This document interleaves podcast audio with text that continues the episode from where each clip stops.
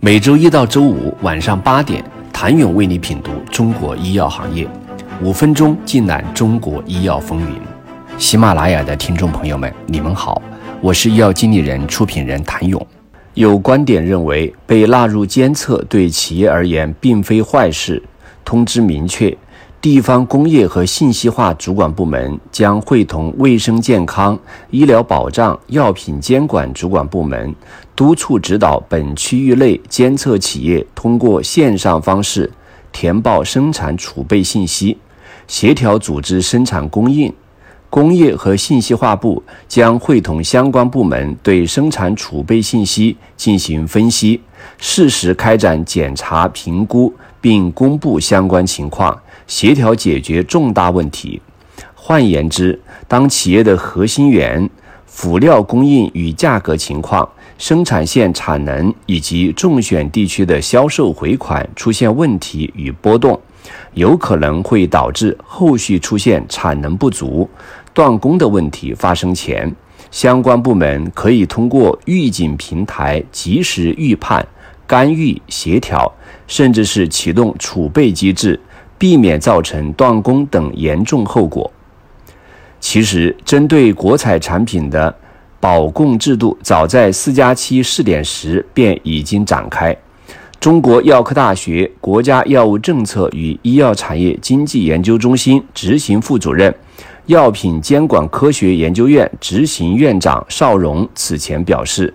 针对企业中选后的生产配送环节。通过建立企业库存和停产报告制度，要求企业核算产能并上报。早在四加七试点时，相关部门就已规定，各中选企业应每季度向联采办报送中选药品的库存数量。后续的国采中，同样要求中选企业每月向联采办报送库存数量。国家药品集采执行情况监测工作也自二零一九年五月启动，由医保部门牵头，协调区域内药品采购平台等按月进行数据收集、审核、汇总、分析及报送工作。保障供应方面的监测指标主要包括生产环节的生产库存、停复产核心原辅料供应及价格，以及流通环节的地区库存及回款等情况。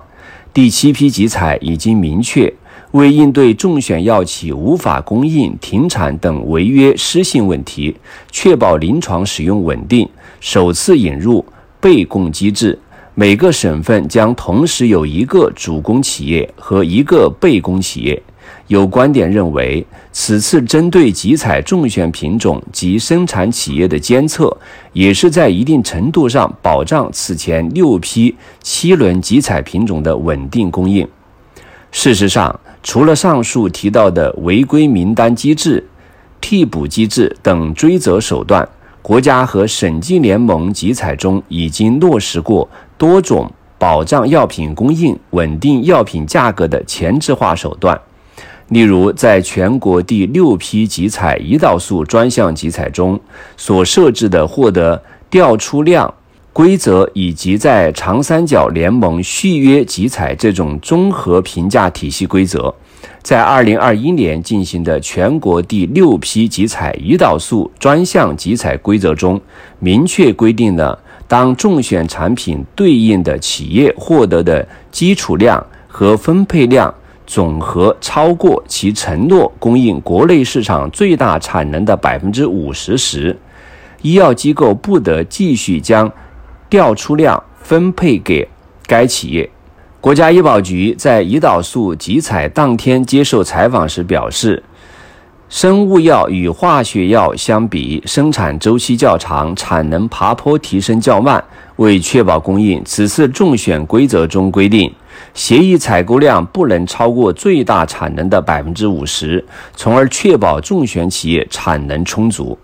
二零二二上半年，由上海、浙江、安徽组成的长三角联盟进行的集采续约，在续约规则中引入了类似双信封的规则，综合评价体系，长三角联盟的综合评价体系中，尤其强调信用和履约评价。例如，在企业药品保障供应能力设置二十五分，考核企业的行业排名、品种连续销售年份等指标。而若企业综合得分相同，二零二一年在联盟地区销售量大的企业优先。多个规格的品种销售量合并计算，则是附加考核指标之一。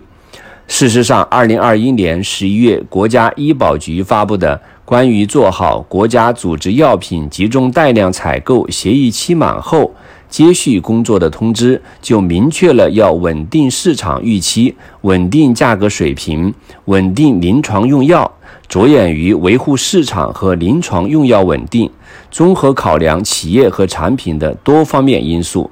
通过询价、竞价、综合评价等方式确定中选企业和中选价格。业内人士认为，长三角联盟的综合评价体系对于集采续标的稳定性有重要的意义。谢谢您的收听。想了解更多最新鲜的行业资讯、市场动态、政策分析，请扫描二维码或添加医药经理人微信公众号“医药经理人”——医药行业的新闻与资源中心。我是谭勇，明天见。